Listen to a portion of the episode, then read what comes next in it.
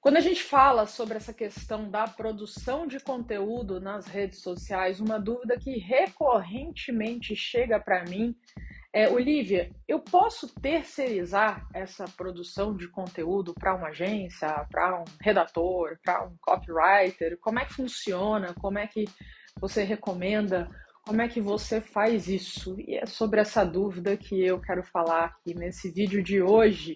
Mas antes, deixa o seu like, ativa o sininho para receber as notificações dos próximos materiais que eu vou trazer por aqui, assina o canal e compartilha, distribui esse material para mais gente, para essa informação poder atingir aquelas pessoas que você acredita que precisam saber sobre isso.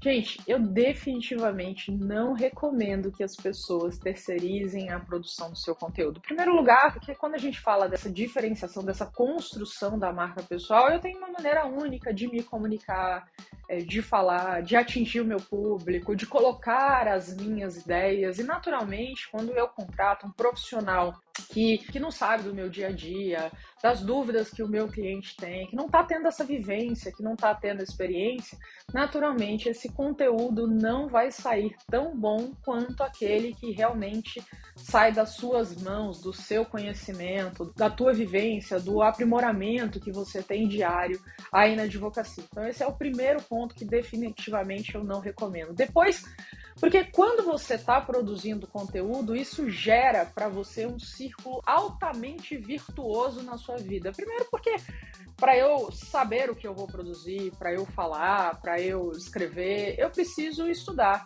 né? Aquela história que eu realmente, para eu ser uma pessoa interessante, eu preciso ser interessado, eu preciso de me, me alimentar de materiais, de absorver conteúdos que sejam interessantes, estudar né? Basicamente isso, o lifelong learning, aí o aprendizado contínuo, esse, esse estudo ao longo da vida para que eu possa passar isso de uma maneira que as pessoas realmente achem interessante e acabe não sendo mais do mesmo. Então, um profissional que sabe ali do seu dia a dia, das necessidades do seu cliente, de quais são as dúvidas, ele tem uma visão diferenciada em relação àquilo que ele vai produzir. E além do mais, a questão da empatia e treinar uma comunicação mais fácil. Quando a gente pensa nas redes sociais no passado, Orkut, coisas do tipo, ou logo o início aí, Instagram, né, Facebook e tal, eram muito usados para diversão, de fato, eram muito usados para você encontrar aquela, aquela pessoa que você não via há anos, ou para ver ali seus amigos, parentes, coisas do tipo. Hoje a questão do digital mudou muito. Ela é muito é, usada para essa divulgação profissional, para que a tua marca atinja mais gente, chegue a mais pessoas e que essas pessoas possam conhecer naquilo que você se diferencia, naquilo que você é capaz de agregar valor, de resolver problemas em relação aí ao seu cliente, ao seu público, quem quer que seja ele. E nesse sentido, quando eu vou produzir esse tipo de conteúdo, eu também passo a escutar mais, a ter mais empatia com a necessidade daquelas pessoas que eu quero falar, que eu quero atingir, que eu quero impactar.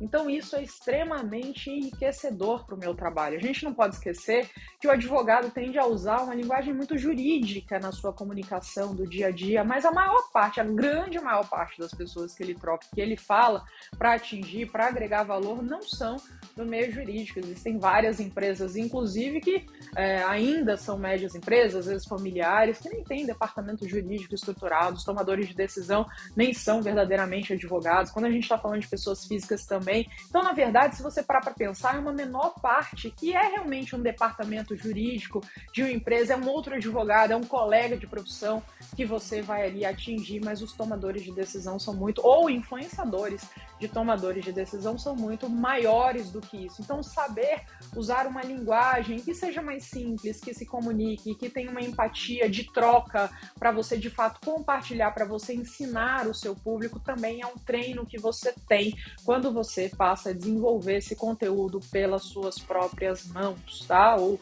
seja gravando vídeo, como você acreditar que é importante. Agora, em relação às estratégias, né, a melhor forma de distribuir ou usar palavras-chave, algoritmos, tráfego, se você for aí impulsionar conteúdo, aí sim você pode usar esse tipo de profissional que pode te orientar e ajudar nesse sentido, tá bom? Então, tirando essa dúvida, Assuma as rédeas da produção de conteúdo, é extremamente importante que você faça isso. Se você separar um tempo para algo que é uma estratégia extremamente importante para a sua carreira, não é só sobre o jurídico, é mais do que isso hoje em dia, você vai ter resultados muito melhores. É um treinamento que à medida que você vai aprendendo, você naturalmente vai tendo melhores resultados. Aliás, a vida é sobre isso, né? Se você gostou desse vídeo, dá um like, ativa o sininho, assina o canal, compartilha para mais gente aí que tenha essa dúvida, que precise saber disso, que precise ouvir isso, para definitivamente